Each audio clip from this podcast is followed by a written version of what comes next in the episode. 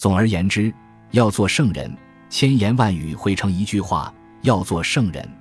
节操是连接一切美德的链条，是幸福与欢乐的核心。节操可以使人兼具慎重、殷勤、精明、睿智、博学、有为、沉稳、刚正、快乐、可敬等种种品格，和成为人人爱慕的真正精英。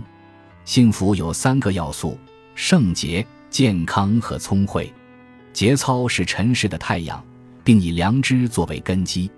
节操乃是至美间的神与人的垂顾，没有什么比节操更为可爱，没有什么比恶痞更为可比。节操是实，愚者皆虚。